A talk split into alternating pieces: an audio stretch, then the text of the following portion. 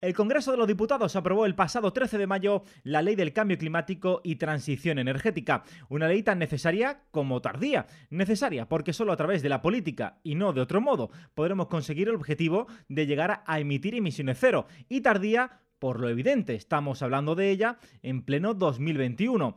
Pero, ¿es ambiciosa esta ley del cambio climático? ¿Cuáles son sus puntos fuertes? ¿En dónde flaquea? ¿Se toma en serio el gobierno de España la emergencia climática? Muchas preguntas a las que vamos a intentar dar respuesta con una invitada muy especial, con Cecilia Carballo, directora de programas de Greenpeace España y politóloga. Aunque no solo charlaremos con ella acerca de esta ley, sino también otras muchas claves sobre el cambio climático y alguna de sus experiencias personales. Les habla Antonio Miguel García. Arrancamos.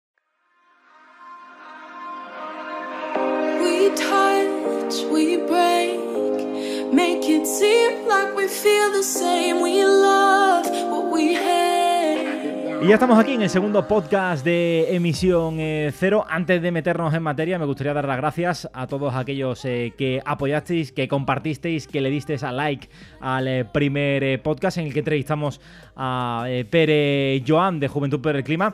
Hoy vamos a tener otro invitado muy especial, así que nada, pues eh, quería daros eh, las gracias porque me hace mucha ilusión y porque creo que vamos a ir creciendo poco a poco todos juntos. Ya lo saben, nos podéis escuchar tanto en Evox como en Apple Podcast como en Spotify.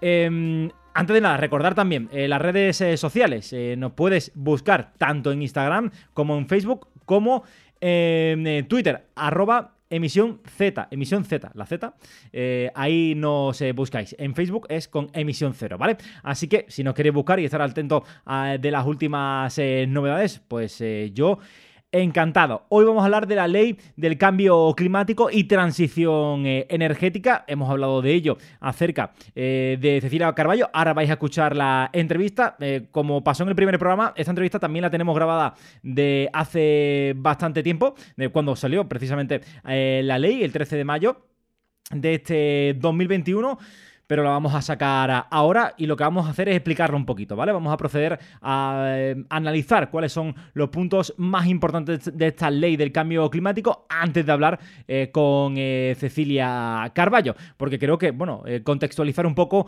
lo que ha realizado el gobierno, pues creo que siempre, siempre está bien. Luego escucharemos sobre todo todos los puntos negativos, que en eso nos va a dar más detalle, quién sabe más, que por supuesto es Cecilia Carballo. Vamos al lío, vamos a repasar cuáles son los puntos más importantes eh, de esta ley del cambio climático y transición eh, energética, el gobierno ha establecido una serie de objetivos para 2030 y estos son, a, grandes rasgos, podríamos decir, los tres puntos clave eh, que se marca el Ejecutivo para esa fecha, para 2030.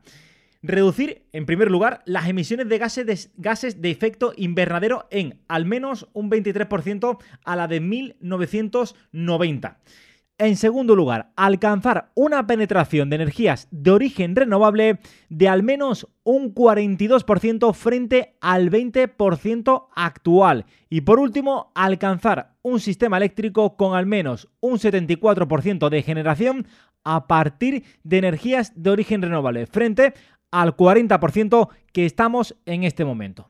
Pero más allá de esos objetivos que se ha marcado el Ejecutivo para 2030, hay que ver cuáles son las leyes con las que se va a intentar llegar a ese objetivo y si son realmente ambiciosas. Así que vamos a ir apartado a apartado viendo cuáles son las leyes eh, y la legislación que va a introducir el gobierno para llegar a esos objetivos, como decíamos antes. Empezamos por la movilidad y el principal objetivo en este apartado es llegar, lograr en un 2050 un parque de turismos y vehículos comerciales ligeros sin emisiones directas de CO o 2. Para ello, a más tardar en 2040 no se podrán vender turismos y vehículos comerciales que emitan CO2. Todos los municipios, además de más de 50.000 habitantes, deberán adoptar planes de movilidad sostenible que, que incluyan zonas de bajas emisiones similares a las puestas en marcha en Madrid y Barcelona. Y además, por último, la norma establece obligaciones para que las gasolineras coloquen puntos de recarga de coches eléctricos y facilitar que se instalen en edificios y aparcamientos. A partir de 2023, todos los edificios que no estén destinados a uso residencial y con más de 20 plazas de aparcamiento deberán contar con infraestructuras de recarga de vehículos.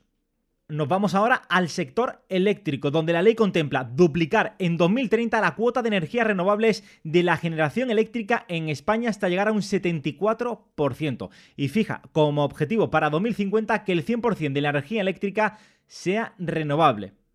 En cuanto a combustibles fósiles, quedan totalmente prohibidas las nuevas exploraciones y proyectos de extracción de hidrocarburos en España. Y además el texto prohíbe de forma expresa la técnica de fracking y también la beta la minería radiactiva como la del uranio.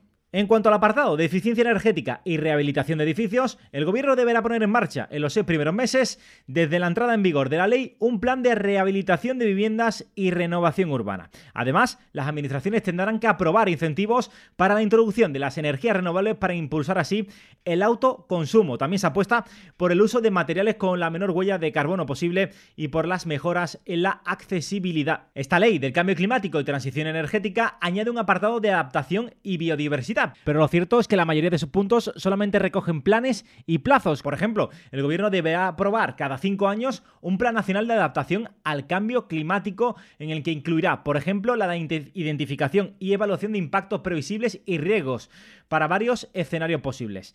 Otro, por ejemplo, es un plazo de en un plazo de seis meses el gobierno se compromete a remitir a las Cortes el proyecto de la ley de residuos y suelos eh, contaminados. En esta ley tampoco podían faltar los sectores económicos, así que las grandes empresas, las entidades financieras y las aseguradoras deberán elaborar anualmente informes sobre los riesgos para su actividad derivados de la transición hacia una economía sostenible y las medidas que se adopten para hacer frente a dichos riesgos. Además, estas grandes empresas deberán realizar un cálculo de las emisiones que genera su actividad y tendrán que elaborar y publicar un plan de reducción de emisiones de gases de efecto invernadero con objetivos para cada cinco años. El gobierno se compromete también a la creación de un comité de expertos de cambio climático que deberá evaluar y hacer recomendaciones sobre las políticas y medidas para la transición. Sus integrantes elaborarán anualmente un informe que será remitido al Congreso de los Diputados y sometido a debate. Por último, el gobierno creará una Asamblea Ciudadana del Cambio Climático en la que se buscará impulsar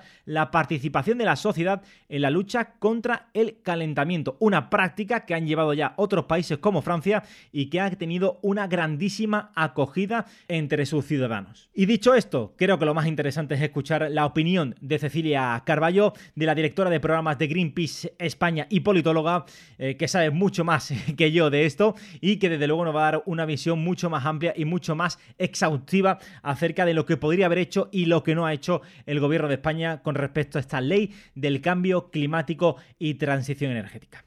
Y tras repasar minuciosamente todo lo que trae consigo esta ley del eh, cambio climático, lo ideal eh, pues sería entrevistar o poder charlar con alguien que sabe de esto mucho más que yo. Ya sabéis que no soy ningún experto en la materia, simplemente estamos intentando serlo, estamos intentando mantenernos eh, informados. Y qué mejor eh, manera que hacerlo con el invitado que tengo hoy, o con la invitada, mejor dicho. Tengo el honor de hablar con la directora de programas de Greenpeace España, Cecilia Carballo. Muy buena, Cecilia, ¿qué tal? Hola, ¿qué tal? ¿Cómo estáis?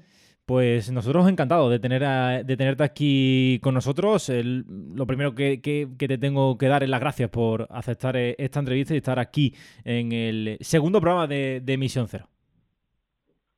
Pues nada, gracias a vosotros por la, eh, por la invitación, cómo no. Eh, lo, primero que quería, eh, porque bueno, te he invitado sobre todo específicamente por la ley del cambio climático, pero como voy a hacer, o como ya he hecho con el primer invitado y quiero hacer con los siguientes, es conocer un poco más de, de, tu historia. Me gustaría saber un poco pues cómo te convertiste en activista, cómo te concienciaste con esto del cambio climático y me gustaría saber tu, historia, ¿no?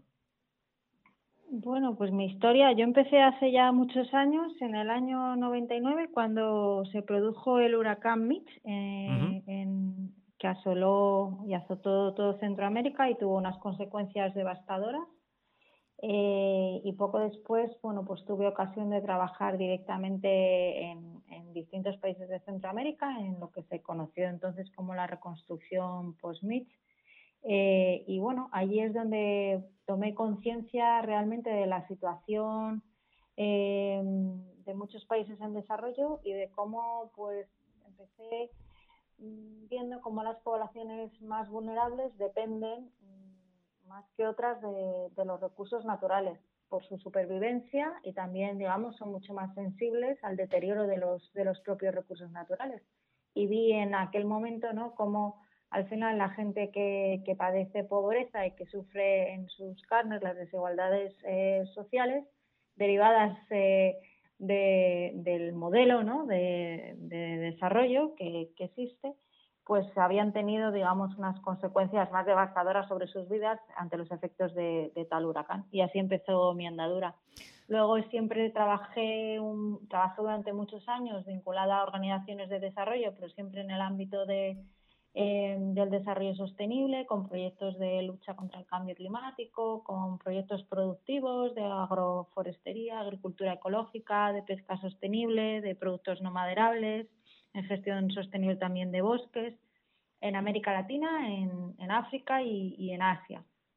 Y bueno, estuve trabajando también para algunos organismos internacionales y cuando acabé esa época, eh, pues me pasé a, trabajar o tuve oportunidad de trabajar en el diseño de políticas públicas eh, eh, de empleo verde, algo que hace, hace unos años, hace 10 años, no estaba tan de moda y era muy pionero y ahora, bueno, pues afortunadamente no es, es parte, digamos, de, de la acción política y la sostenibilidad es el eje ¿no? de, parte de, esta acción. En aquel momento pues no, no lo era tanto y fue una, también una apuesta pues muy interesante, muy apasionante. Y de ahí salté un tiempito al sector privado y de ahí eh, ganó Trump las elecciones en Estados Unidos y decidí volver al lado de o del lado de la sociedad civil un poco para, para seguir trabajando un poco por lo de siempre, que es conseguir un mundo diferente eh, anclado en otros patrones de producción y consumo, más igualitario y, más justo, pero en este en esta ocasión del lado de, Greenpeace y, aquí me tenéis. Eh, eh, Espero haberlo resumido así como brevemente. A ver, has resumido toda tu vida brevemente, no sé si en un par de, un par de minutos, pero vaya vida más intensa y más relacionada con, con esto de intentar cambiar el mundo, ¿no? Sí, la verdad es que siempre eh, yo creo que, es una oportunidad y yo me siento una privilegiada porque al final, bueno, pues he, podido trabajar casi siempre sobre lo mismo, pero desde el lado de las políticas públicas, desde el lado de los organismos internacionales, desde el lado también de las empresas y desde el lado de la sociedad civil y sobre todo eh, con las personas, mm, ya te digo, que, que más afectadas por los efectos eh, del cambio climático eh, y, de la, y de la crisis de, biodiversidad que padecemos. ¿no? Así que esa parte es la que me llevo y, todo han sido, la verdad, que, grandes aprendizajes. Y te has encontrado muchas trabas por eh, el camino, negacionistas que, bueno, han echado en tierra tu labor o simplemente te han dicho, bueno, eso no, no, no tiene vamos, que han despreciado eh, el, cambio, el cambio climático. No sé, porque supongo que tendrás mm, historias de estas para, para tirarnos aquí, para hablar toda la hora, porque ¿qué tenemos por delante? Bueno, yo creo que el cambio climático hoy está en el ideario y en el imaginario colectivo. Todo el mundo entiende mm, a qué se debe y, en qué consiste este fenómeno, pero es cierto que, no siempre ha sido así, ¿no?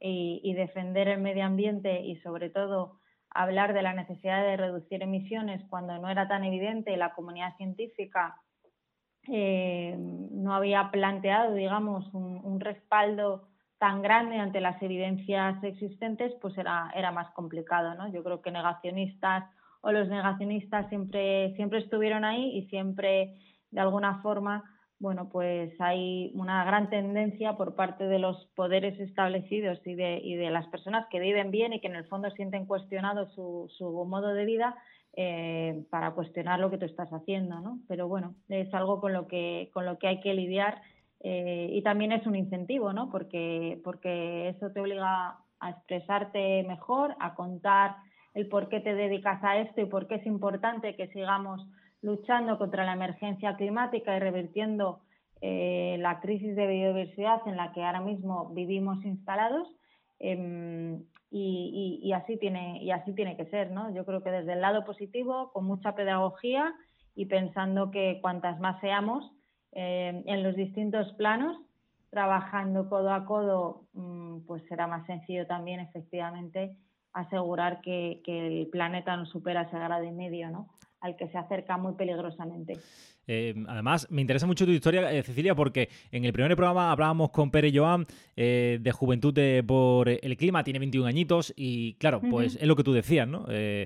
Obviamente, pues las nuevas generaciones están muy concienciadas porque ven eh, los efectos del cambio climático eh, pues de forma de una forma mucho más eh, evidente. en el año 1999 que tú me comentabas que pues diste el paso a través de, ese desgraciado huracán, ¿no? Que yo recuerdo, yo era chico, pero me acuerdo de, en el colegio de, recaudar fondos, ¿no? Para, poder ayudar a, las poblaciones que fueron afectadas por ello. Y mm, Claro, tu historia es muy interesante porque, claro, en esa época no había tal conciencia del daño que produce el cambio climático. No, en aquella época, en general, ni el cambio climático ni, ni el deterioro de los recursos naturales, ¿no? Es decir, por ejemplo, la tala indiscriminada de, bosque tropical, ¿no? Como se produjo en Centroamérica, pues también agravó mucho las consecuencias y agrava, ¿no? Las consecuencias de este tipo de fenómenos climatológicos. Es cierto que en aquella época era, era muy raro o, éramos pocos los que desde el lado del desarrollo pues también apostábamos por la conservación em, de la naturaleza y por la lucha contra el cambio climático. Acuérdate de la cumbre de Río del 92 y de, de todo lo que se ha avanzado desde entonces, ¿no? Pero pero sí que es cierto que, bueno, no era tan evidente, ¿no? Yo creo que el mundo ha, ido avanzando. De hecho, las ONGs, había un divorcio en aquella época, ¿no? Entre las ONGs de desarrollo o las organizaciones de sociedad civil que trabajaban en el ámbito del desarrollo fuera, fuera de nuestro país canalizando bueno pues lo que se conocía como cooperación y lo que eran las organizaciones de medio ambiente es decir normalmente no se trabajaba conjuntamente porque unos trabajaban en sus causas y los otros trabajaban en otras causas y éramos muy pocos los que desde un lado o desde otro no establecíamos ese tipo de puentes y, de hecho mm, bueno nosotros siempre hemos hablado yo creo que yo siempre he visto eh, todo esto como, un problema de desarrollo, es decir, eh, eh, la causa es el modelo desarrollista sobre el que se han instalado nuestras sociedades contemporáneas y eso afecta a cualquier país del globo del globo terráqueo. la única diferencia es que en función de tu condición de partida te afecta más o menos severamente, ¿no? Porque el cambio climático nos afecta a todos, pero no a todos por igual, ¿no? No a todas por igual, Desde luego, desde luego que no. Eh, si quieres entramos un poquito ya en, en materia acerca de la ley del cambio climático. He visto que hay que en Greenpeace España habéis metido un, comunicado acerca de bueno de, vuestro, de vuestra opinión y me gustaría que bueno eh, tú en líneas generales nos transmitieras un poco cuáles son las sensaciones que tenéis con esta ley del cambio climático.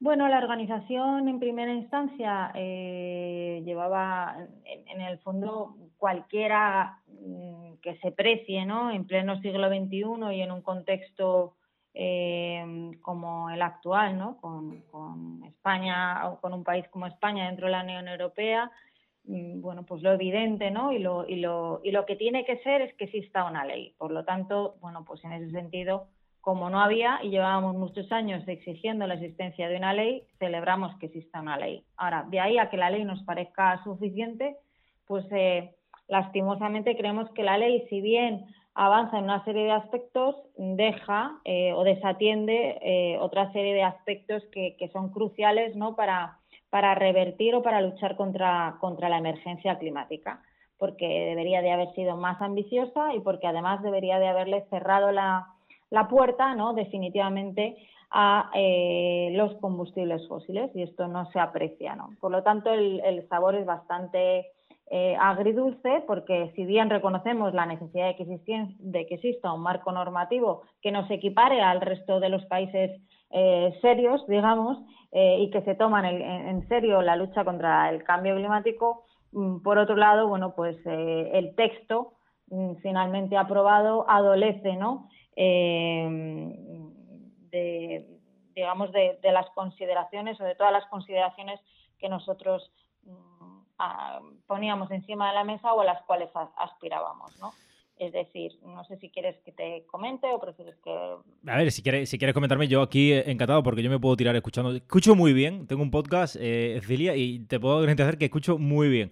Eh, pero si quieres te doy el dato. La principal eh, baza de esta ley del cambio climático es que va a reducir un 23% las emisiones de gases de efecto invernadero para 2030.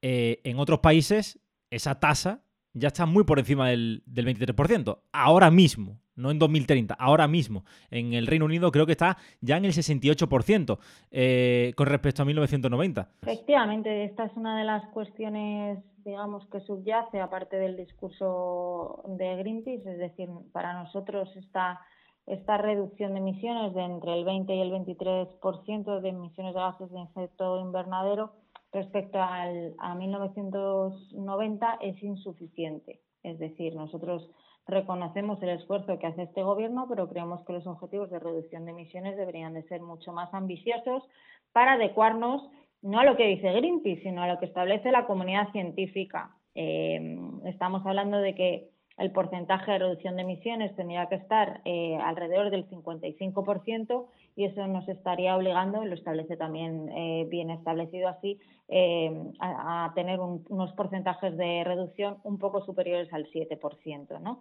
De manera anual, ¿no? Para llegar a ese, a ese cómputo de reducción del 55%, ¿no? Si consiguiésemos esto, pues efectivamente garantizaríamos que España cumple eh, no solo con el Acuerdo de París, sino que, bueno, pues estamos limitando el incremento mm, de la temperatura eh, para no superar ese grado, ese grado y medio, ¿no? Eh, esto sería vital, ¿no? Y, esto también nos ayudaría a, conseguir el objetivo de, emisiones eh, netas, ¿no? Eh, para 2040, es decir, no esperar a 2050 como, como, como se está estableciendo, sino de, eh, adelantarlo 10 años debido un poco a la situación de, de urgencia que, que, vivimos. Mm. Desgraciadamente, bueno, pues el texto aprobado no, no facilita, digamos, esto, porque los porcentajes de reducción son, como digo, eh, inferiores y porque además mm, no, no cierra eh, o no da carpetazo digamos a la industria de los, de los combustibles fósiles, sino que les da una oportunidad y una salida, ¿no? Eh, en el último momento se, se pactó la modificación del articulado de la ley y finalmente pues el, gas fósil no tiene un tratamiento cuasi análogo ¿no? a las energías renovables y esto es bastante lamentable. ¿Y qué impacto tiene ese, esa eh, apertura de, eh, a, última hora eh, del combustible fósil para, el transporte? Bueno, el impacto es que se, ha, permitido, digamos, que, el gas fósil se utilice, digamos, para el, transporte por, por, carretera, ¿no? Y cuando ya se estaban poniendo en marcha otro tipo de, medidas, ¿no? Entonces esto desde el punto de vista de las políticas de movilidad sostenible y de transporte y de los avances, digamos, de reducción de emisiones muy vinculados a, a todo lo que tiene que ver con transporte, pues limita mucho la acción y la capacidad que se pueda tener. Es decir, Mm, de nada sirve o, empobrece, no es que de nada sirva, ¿no? Pero, por ejemplo, todos los esfuerzos que se está haciendo o que, por, que a priori no plantea este gobierno en materia de movilidad sostenible, pues evidentemente quedan un poco en entredicho cuando por un lado se, se facilita, digamos, la movilidad sostenible se ponen en marcha planes eh, y políticas tendentes a ese modelo y por el otro lado, ¿no? Se acaba de aprobar una ley que de alguna forma eh, favorece y beneficia todavía el, transporte eh, bueno eh, que depende ¿no? de combustibles de combustibles fósiles y, por ende contaminantes no es, un poco contradictorio cuando menos sí a mí me, da la impresión o, lo que me transmite esta esta ley que se queda a medio camino y sobre todo que, no profundizan muchas de, mm, los problemas reales. Y más eh, teniendo en cuenta, Cecilia, que afrontamos, eh, bueno, yo creo que a partir de, dentro de muy poco eh, lo, que va a ser la vuelta a la normalidad, esperamos, crucemos los dedos, eh, y en esa vuelta a la normalidad apostar por el cambio climático, por las energías renovables, por todo lo que ello conlleva. Eh, y uno de estos aspectos también eh, podría ser muy importante, como es el dar carpetazo por fin ¿no? a, la promoción del gas fósil para el transporte por carretera. Mm, creo que se podría sería el, es el momento ideal ¿no? para, para apostar por ella. Sí, yo creo que mm, bueno, la pandemia ha puesto de manifiesto cómo no solo estamos ante una crisis sanitaria, sino que la crisis sanitaria ha venido a agudizar una crisis que teníamos de partida, que es a la que tú has hecho referencia, y por lo tanto las, las decisiones, eh, tanto desde el punto de vista político como desde el punto de vista de, eh, financiero, ¿no? De, de, los paquetes, digamos, ahora vinculados a los fondos Next Generation, tienen que apoyar y tienen que eh, facilitar ¿no? esta transición que sea una transición ambiciosa y que además, digamos, llegue a todos los sectores por igual. Evidentemente, eh, hay una serie de sectores que se van a ver perjudicados en favor de otro tipo de sectores, que son los, los que no contaminan y los que finalmente facilitan ¿no? el avance hacia ese modelo eh, de desarrollo neto eh, desde el punto de vista de las emisiones. ¿no? Esto es un poco lo que hacia lo que habría que, que ir. Y antes de, preguntarte por el lado bueno, el lado positivo de esta ley del cambio climático, eh, yo, que me he leído eh, bastantes artículos acerca de, la ley, eh, me he encontrado muchos, muchos artículos en el que especifica el gobierno elaborará en un plazo de seis meses, tendrá que presentar en un plazo de 12 meses, desarrollará en un plazo de cinco años. Por ejemplo, el gobierno deberá aprobar cada cinco años un plan nacional de adaptación al cambio climático, que tendrá que incluir, por ejemplo, identificación y evaluación de impactos previsibles y riesgos para varios escenarios posibles. Eh, no sé, veo ahí demasiados condicionales, Cecilia. Bueno, esto eh, de alguna manera lo que hace es acompasar el texto aprobado, es decir, la ley con eh, el establecimiento de las obligaciones derivadas del Acuerdo de París y de la obligación del Estado español como signatario de presentar por periodos lo que va reduciendo, ¿vale? Las cantidades de reducciones eh, a las que se compromete el Estado español para eh, cumplir con el Acuerdo de París. Entonces, bueno, mm, eso al final mm, viene recogido en la, en la ley, pero es, es verdad que los, los, planes tienen que hacerse con una periodicidad concreta y tienen además que revisarse. ¿Por qué? Pues porque puede ser que la situación de partida se agudice o puede ser también que el esfuerzo, como venimos diciendo, las organizaciones ecologistas y la comunidad científica, pese a ser grande, eh, respecto a lo que había hecho España en el pasado no deja de ser eh, suficiente. Como tú bien decías, pues la ley nos permite eh, un porcentaje de, emisiones que no resulta, pues está en torno al 3% anual, cuando realmente lo, lo, ideal, ¿no? lo idóneo ¿no? para hacer frente a esta situación sería un 7,6 anual aproximadamente, te decía antes, por encima del 7% hay alguna diferencia, pero vamos, entre el, eh, por encima del 7%, un 7,5, 7,6. ¿Y qué podemos quedarnos, eh, de, con qué podemos quedarnos en, el aspecto más positivo acerca de esta, de esta ley? Eh, bueno, los, entre los aspectos positivos está que ha habido una ley. Yo creo que, que esto es algo positivo, ¿no? Y que no tampoco es desdeñable, que para las personas que llevamos trabajando en esto, mm, de un, digamos, los distintos actores, ¿eh? me refiero desde el lado de la Administración, la clase política que ha creído en la ley, la ciudadanía, las organizaciones ecologistas, pues el hecho de que exista un marco regulatorio, es decir, que nos permita eh, anclar ¿no? las políticas y los objetivos eh, a través de esto, pues ya es un buen paso, ¿no? Mm, por otro lado, bueno, pues nosotros sí que hemos visto algunos aspectos positivos en, en aquellas cuestiones que están más vinculadas al reconocimiento de, de la, de la biodiversidad, es decir, eh, aunque no termina, digamos, de, ser perfecta, ¿no? porque sí que se echan en falta eh, el papel ¿no? que juegan los servicios ambientales gratuitos en la lucha contra el cambio climático, mm, pues sí hay un reconocimiento, digamos, a, a la biodiversidad ¿no? como, como eje vertebrador y mitigación de los impactos del cambio climático. ¿no? También alguna referencia al papel de, bosques, humedales eh, y acuíferos, aunque no nos parece que termine, insisto, de ser eh, redondo, Eh, pero sí que es cierto que en este sentido se ha avanzado porque hasta hace poco las referencias, digamos, a, todas estas cuestiones eran prácticamente inexistentes, ¿no? Por lo tanto, pues esto yo creo que sí que sí que es positivo.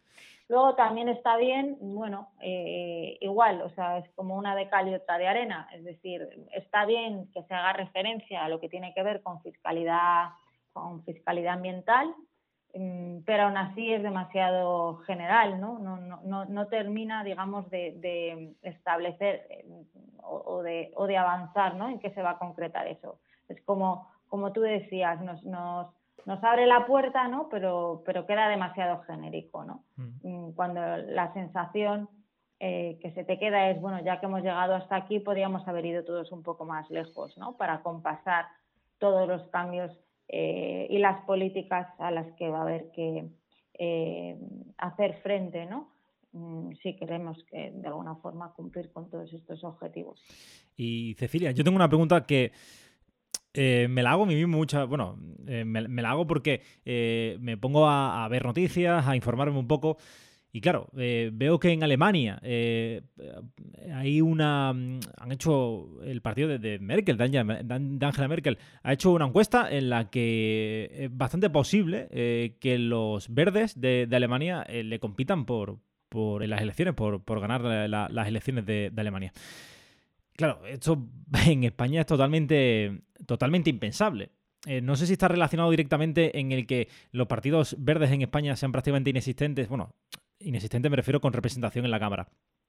Eh, eh, con respecto a otros países y esto ha influido directamente en que no haya pues todo lo que estamos hablando, ¿no? que ahora en 2021 España tenga su primera ley del cambio climático.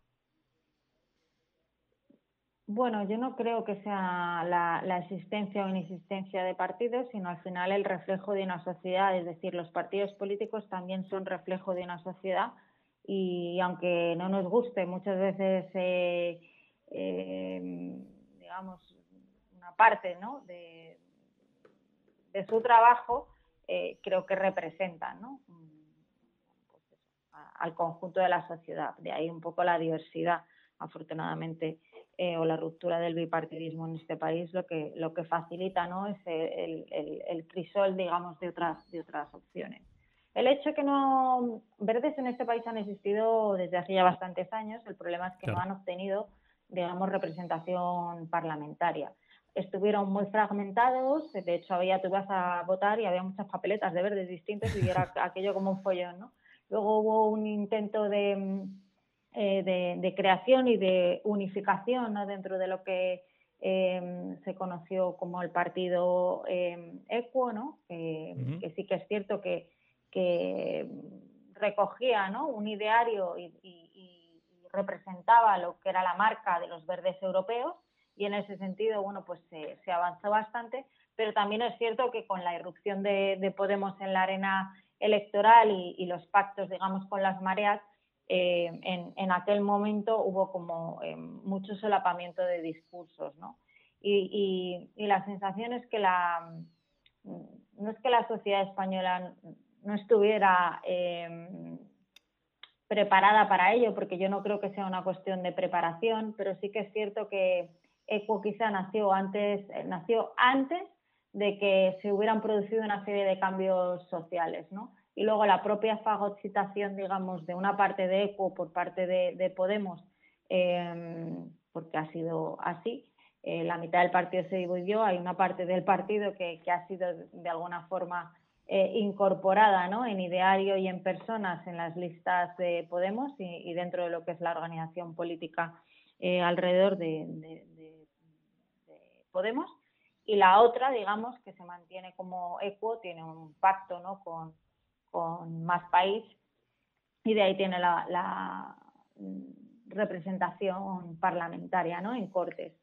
Y es cierto que, al final el, impacto, si bien el discurso está muy alineado con lo que establece el Partido Verde Europeo, porque es cierto, eh, y con otros partidos verdes en otros países, pues en España no ha habido, ¿no? Eh, o ha sido muy complicado mm, encontrar ese hueco político. Yo creo que los partidos también los hacemos o los hacen las personas y que, y que bueno, habrá más, habrá más oportunidades porque, bueno, pues mm, es cierto que, que el ideario, parte de lo que defienden los partidos verdes, pues tiene, tiene bastante hueco en Europa y, es y, y, necesita también de una contestación, ¿no? Para muchas cosas están heredando también una parte de la debacle de la socialdemocracia en Europa. Yo creo que, bueno, son cuestiones bastante, bastante interesantes. La verdad que, mm, la verdad que sí, y es lo que tú decías, ¿no? Es la representación al final, ¿no? De, lo que es la, sociedad. ¿Te sorprende que en España no haya eh, una conciencia climática eh, pues tan arraigada o tan asentada como en otros países europeos? Eh, si tenemos en cuenta que España, lo dicen los, los científicos, va a ser uno de los, de los países mm, más perjudicados por el cambio climático. Bueno, eh, los españoles somos una sociedad que se mueve por espasmos. Esto está bastante estudiado sociológicamente y hasta que no tenemos el golpe eh, o, nos ha pasado, no, no, reaccionamos. Y luego una vez nos ha pasado, somos de las eh, sociedades más solidarias dentro de Europa, quizá de las más reactivas, ¿no? Pero es cierto también que la que, que no hay mm, si bien hay una concienciación sobre lo que es el problema, mm, digamos que los efectos, los impactos y lo que genera eh, el problema quedan lejos. ¿no? Em, y esto unido a que mm, desde el punto de vista político tampoco eh, ha existido la determinación ¿no? para colocar en la agenda política y en la agenda social, porque también son los actores sociales. ¿eh? Esto es una responsabilidad compartida porque el cambio climático no es exclusivo eh, del medio ambiente, sino que ya nos dimos cuenta hace mucho tiempo que hablar de cambio climático es hablar, digamos, de desigualdades sociales, es hablar de economía, es hablar de conservación de la naturaleza, es hablar de actividades productivas y es hablar de muchísimas cosas, ¿no? Pero hasta que la gente no sea consciente de que, de que hay que abordarlo desde, desde esas dimensiones y, y, sea core, o sea, sea parte del corazón de la acción política, eh, mm, pues evidentemente el grado de concienciación de la población eh, será menor, porque lo seguirán viendo, aún reconociendo el problema, lo seguirán viendo como algo alejado, en tanto eh, no les afecta a su vida cotidiana. En el momento en el que afecte a la vida cotidiana, bueno, pues se cambiará la percepción social, es decir, las pandemias han existido a lo largo de la historia de la humanidad, pero hasta que no hemos tenido una y estamos sufriendo una, la gente no tenía conciencia de pandemia ni de lo que podía pasarles, ni de por qué se provocan las pandemias, ¿no? Ni a, ni a qué se debe, ¿no? Una pandemia. De hecho, ya, ya está viendo también eh, numerosos, numerosas evidencias, ¿no? Que hablan de, de cuál ha sido el efecto también de, de la pérdida de, de, biodiversidad y de las actividades eh, humanas sobre la aceleración de este tipo eh, de problemas sanitarios, ¿no?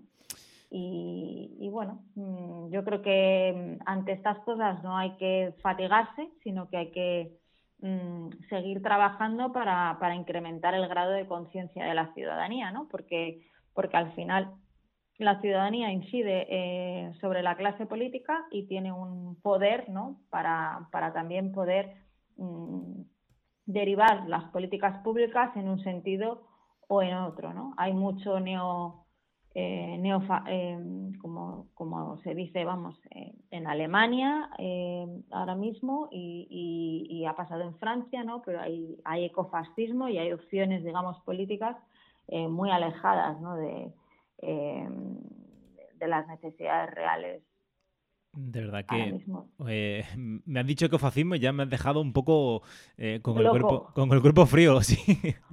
no, sabría decirte cómo, pero eh, la verdad es que me, ha, sorprendido. No me esperaba para nada esa palabra. Pero estos temas, la verdad que lo, estamos repasando un poco por encima, pero son súper interesantes. creo que ahí hay debate para, para, bastantes, para bastantes programas y análisis. ¿no? para, pues nada para analizarlo. Me llamáis otro día y, seguimos charlando, no hay ningún problema, que yo creo que los podcasts son, son los programas del futuro y está fenomenal porque hay que llegar a mucha gente y a cuanta más mejor y es un, es un formato yo creo que súper adecuado. Así que ah, muy, fan de los podcasts. Muchísimas gracias. No, eh, estamos aquí, vamos, yo eh, siempre he tenido conciencia, eh, Cecilia, te cuento un poco mi caso. Siempre he tenido un poco de, pues, eh, preocupación, ¿no? Yo recuerdo hablar durante muchos años, ¿no? Con diferentes amigos y eh, y tal, y siempre mi alarmismo, a ver, que no era, lo mismo era un alarmismo exacerbado, ¿no? Pero eh, sí que estaba bastante preocupado, siempre, bueno, preocupado por, reciclar, por hacer todos estos pequeños actos que desde mi punto de vista yo como persona individual puedo, puedo hacer. lo cierto es que mm, eh, pues eh, sí que he intentado transmitir este mensaje a muchas personas, eh, pero mm, ah, para mí hubo un clic que fue, y si quieres, pues para no robarte mucho más tiempo, porque además estamos un poquito justos de tiempo, para mí hubo un clic cuando eh, vi el año 2019 a, los chicos eh, de Fridays eh, for Future, 6 millones de adolescentes, de niños, de mayores, reclamando a los políticos que, cambien, que cambien sus políticas. Para mí hubo un clic. Y entendí que mi labor o lo que yo podía aportar dentro de, de ese de este movimiento es eh, intentar comunicar. Yo siempre he trabajado en la radio y es lo que, es lo que, me, es lo que me apasiona. Y creo que mi labor puede ser intentar concienciar a la gente a través de, un micrófono y de este pequeño cuartito en el que estoy metido eh, en, la, habitación de una habitación de mi casa. Eh, pero claro, es, es complicado, es complicado. no sé cómo viviste tú esta revolución de Greta Thunberg y, y todo lo, lo que le siguió después. Bueno, la verdad es que ha sido una lástima que, nos haya atropellado una pandemia, ¿no? Porque, porque el 2019 prometía, la verdad es que para las organizaciones ecologistas también ha sido, y las organizaciones sociales, todo este movimiento de jóvenes reclamando y exigiendo a aquellos que, eh, que gobiernan políticas justas desde el punto de vista social eh, y ambiental, ¿no? Eh, para poder tener derecho ¿no? o tener garantías de, de, acceder a un futuro digno, pues la verdad es que es, que es, una, es una alegría. ¿no? Yo creo que, que también es eh, aleccionador y nos tiene que hacer eh, mucho que pensar. ¿no? Por eso te decía que al final también te da pena ¿no? que, la gente que, son nuestros decisores políticos, pues en algo como la ley, pese a que es algo muy celebrado, como te decía al principio, pues se hayan quedado a medio camino, ¿no? Eh, por la entrada del, gas fósil en el último momento,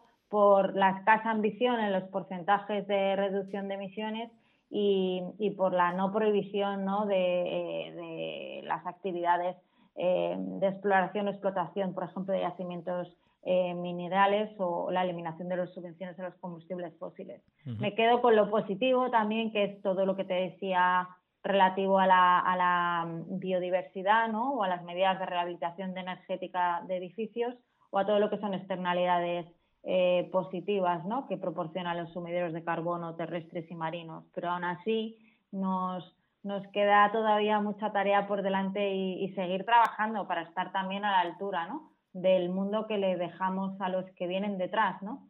que no no es eh, cualquier cosa eh, y, al final yo, quizá porque empecé en desarrollo, eh, pues apelo al, al, derecho al progreso y al desarrollo ¿no? de, de, los pueblos y del conjunto de personas en igualdad de condiciones, ¿no? con independencia de donde estemos. Y esto es súper importante, no solo para los que estamos y hemos gozado de determinados derechos, por supuesto tenemos obligaciones, sino para los que vienen detrás. ¿no? Así que nada, mm, tiene que ser un incentivo para que sigamos trabajando más, mejor y seguir aprendiendo, incluso de nuestros errores. Sí, totalmente de acuerdo. Además que hablaba con Pere Joan eh, de, Juventud por el Clima y me hablaba un poco, ¿no? Me, me, puso un poco también, iba a decir, una expresión un poco coloquial de mala hostia, eh, porque, eh, bueno, me habló eh, acerca de, los partidos políticos que rápidamente con la irrupción de, todo este movimiento ¿no? Se pusieron en contacto con, él. Eh, bueno, con él, con Juventud por el Clima. Y me decía que sí, que habían tenido mucho contacto para, bueno, tantear un poco su posición política y una vez se terminó las eh, elecciones, nunca más llamaron al teléfono, ¿no? Para poder abordar, entre otras cosas, por ejemplo, la ley del, cambio climático, ¿no? Que ellos, eh, que habían mm, eh, convocado a 100.000 personas en, en, Barcelona, a 100.000 personas en Madrid, pudieran tener simplemente voz, eh, porque a fin de cuentas es lo que tú decías, ¿no? El futuro, eh, ¿qué futuro le dejamos a, las siguientes generaciones? Tendrán que decidir ellos también, ¿no? Tendrán que formar parte de ese proceso de toma de decisiones tan importante y tan vital para lo que es su futuro y las siguientes generaciones. Pero bueno, eh, esto al final entiendo que en la guerra política pues eh, puede, puede valer todo y esperemos que cambie también esta, esta situación en las próximas, no sé si elecciones, en los próximos años. Eh, yo estoy convencido de que más pronto que tarde toda esta situación cambiará mejor en, en, nuestro país porque está ocurriendo. España siempre va un poco atrasada casi todo, ¿no? Pero cuando llega es lo que tú dices, ¿no? somos muy reaccionarios cuando nos tocan ya la, la, fibra, así que, sí que España da ese, ese paso adelante. Así que yo espero que, se consiga.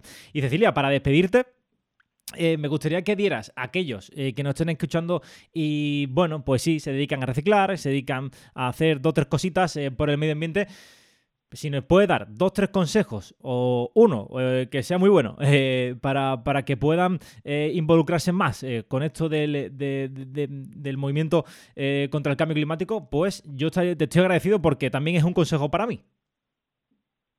Pues mira, como distintos consejos. Como consumidora, creo que hay que consumir eh, kilómetro cero, es decir, apostar por el consumo de proximidad y por los alimentos eh, de origen ecológico.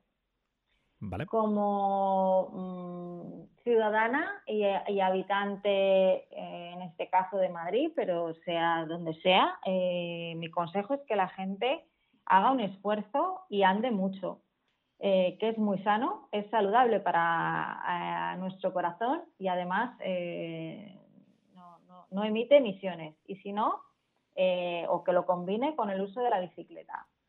Y en el caso de que no opte por ninguna de estas opciones en sus desplazamientos, que utilice el transporte público. Hay que exigir mejores, mejores transportes públicos y abandone el vehículo individual. No podemos sustituir el vehículo privado de gasóleo o gasolina eh, o un híbrido por un coche eléctrico. No es equiparable. Lo que hay que hacer es cambiar nuestros hábitos y reducir, reducir, reducir. No solo es reciclar, porque al final, eh, pues ya sabéis que nosotros hemos también denunciado hace poco, eh, mm, bueno, pues todo lo que hay alrededor de Coembes y de la industria del reciclaje para poder eh, contribuir favorablemente al, cambio del sistema, debemos de cambiar también y reducir eh, nuestro consumo y los materiales asociados al mismo. Por lo tanto, no solo reciclar, sino que es más importante reutilizar e incluso reparar. Y luego, em, no sé dónde vivirán nuestros oyentes, pero, pero hay algo también que es muy importante y es que uno tiene eh, que ejercer su derecho al voto y hay que eh, votar em, para expresar eh, aquellas opciones que estén más acordes. Eh, yo ahí ya no entro con lo que cada uno de alguna manera entiende, ¿no? De acuerdo a su ideario, pero es cierto que al final los ciudadanos y las ciudadanas tenemos un gran poder desde el punto de vista de, de las opciones, ¿no? De a quienes votamos y quienes defienden unas opciones frente a otras. Yo lo único que te puedo decir es que eh, nosotros seguiremos eh, luchando y trabajando por un mundo más verde, más sostenible, en paz eh, y desde, desde luego no haya diferencias ni sociales, ni raciales, ni generacionales o intergeneracionales. Pues yo creo que mejor mensaje para despedirnos que este no, no podríamos encontrar. Así que Cecilia Carballo, directora de programas de Greenpeace, muchísimas gracias por estar aquí con nosotros y, por supuesto, quedas invitada para eh, siguientes eh, programas. Muy bien, pues nada, muchísimas gracias a vosotros. Hasta luego, adiós, adiós, adiós.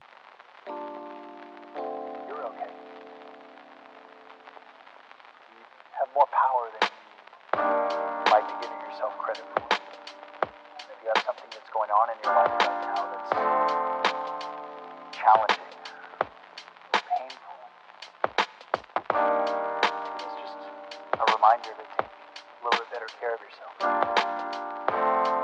Hasta aquí ha llegado el segundo programa de Emisión eh, Cero. Para mí ha sido un honor tener a Cecilia Carballo, que nos ha dado una misión, pues desde luego, mucho más eh, crítica y mucho más analítica acerca de esta ley del cambio climático, pero también nos ha eh, dado su punto de vista de otros muchos temas y opiniones y experiencias, mejor dicho, personales que desde luego pues son muy, pero que muy interesantes. Espero que os haya gustado. Si es así, pues ya sabéis, darle un fuerte like, un me gusta corazoncito a donde tengáis que darle, pero dadle. Y eh, si podéis comentar, si podéis compartirlo, pues eh, la verdad es que me haríais eh, un favor y creo que, bueno, a todos en líneas generales. Vamos a intentar expandir la palabra del Señor para, para, conseguir que, bueno, seamos una comunidad más grande y podamos hacer más fuerza entre, entre todos en, en este mm, reto que tenemos que afrontar eh, esta generación eh, y las generaciones futuras, por, eh, por desgracia, como es el cambio climático, como es la emergencia climática. Me despido como lo hice en el primer programa y como les prometí que voy a hacer por lo menos durante un tiempo. Es con esta frase de mi amigo Bob Marley. A veces no hay próxima vez, a veces no hay segundas oportunidades, a veces es ahora o nunca.